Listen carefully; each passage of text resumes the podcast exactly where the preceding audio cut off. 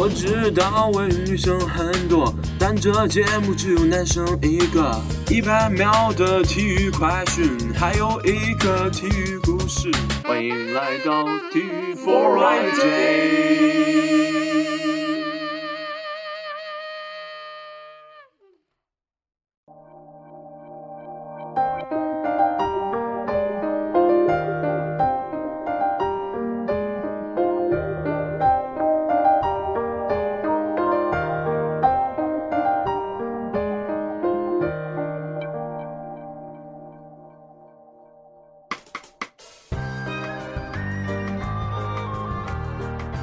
欢迎大家收听新一期的体育 For I J，Jack 在这里欢迎各位了。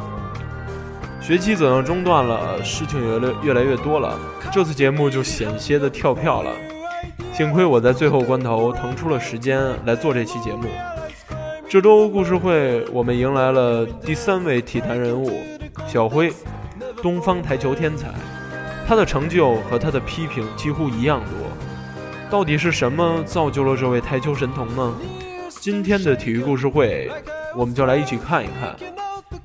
首先，还是一百秒体育快讯。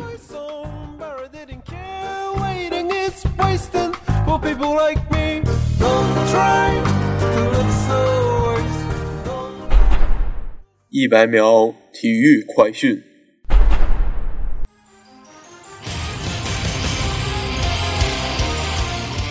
首先来看 NBA 方面，鹈鹕九十四比一百不敌开拓者，勇士客场大胜爵士，雷霆一百一十五比一百二十二败给太阳，灰熊不敌马刺，掘金负于火箭，小牛险胜国王，老鹰主场战胜步行者。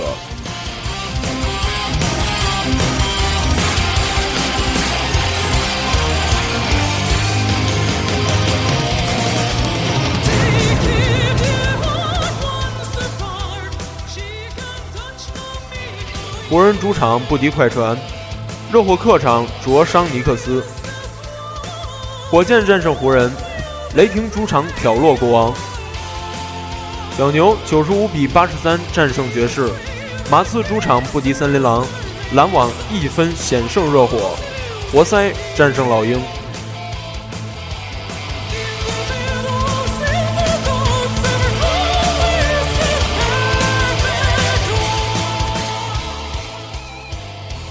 英超方面，热刺五比一大胜桑德兰；西甲，莱万特一比二不敌毕尔巴鄂；意甲方面，帕尔马一比零战胜那不勒斯；AC 米兰客场战胜热那亚；尤文二比零轻取利沃诺；欧冠，切尔西二比零胜巴黎圣日耳曼；多特蒙德二比零战胜皇马。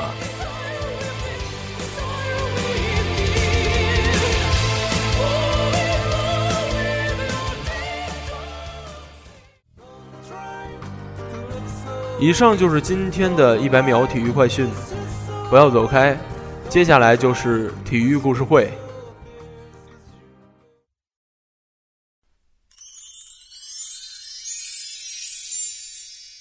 体育故事会。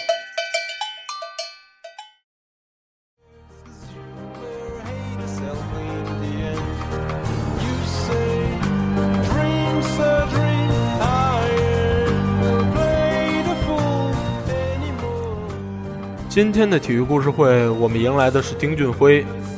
首先，还是来看一下丁俊晖的个人资料。丁俊晖，一九八七年四月一日生于江苏省无锡市宜兴市，中国男子台球队队员，著名的斯诺克选手，被英媒体称作“东方之星”。他八岁半便接触台球，十三岁获得亚洲邀请赛季军。从此，神童称号不胫而走。丁俊晖打球沉着稳健，善于思考，控球细腻。职业生涯共获得十一次排名赛冠军，两次 PTC 分站赛冠军，以及一次温布里大师赛冠军。迄今共打出五次单杆幺四七分。二零一四年四月六日，继二零零五年之后，职业生涯第二次捧起中国公开赛冠军奖杯。身高一米七六，体重六十公斤，右手拳手，血型 AB。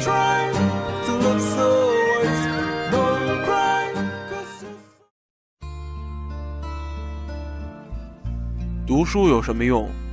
毕业以后还不是要找工作？这话是针对我自己说的，并不针对别人。我不知道为什么很多人都对我退学特别感兴趣。记者问的多了，我难免也会感到厌烦。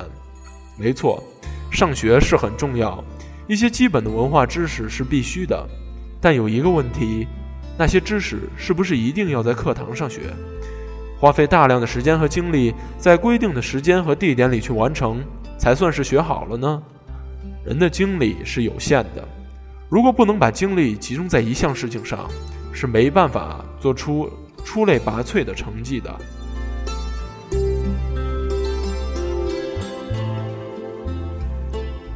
我要打败奥沙利文，我真的没有想到夺冠以后的生活会和以前有如此大的不同。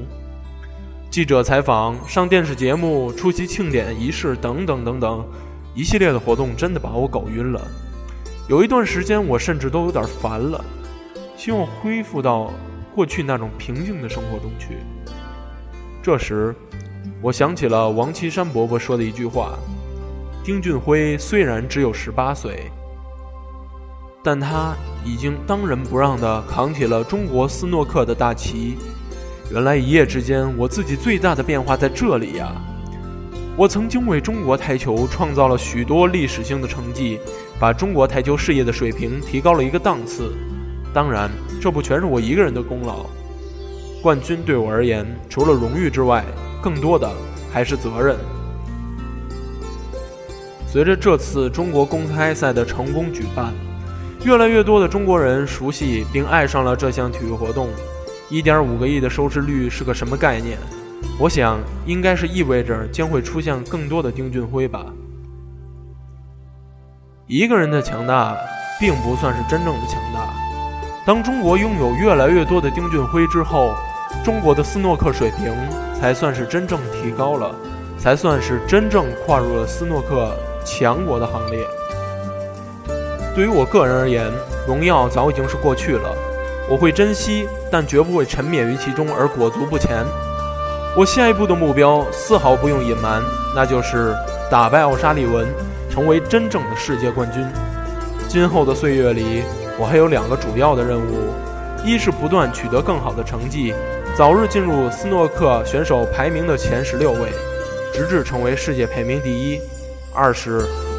在中国，更好的推广和普及台球运动，为中国台球运动水平的整体提高，不遗余力地奉献出自己的全部力量。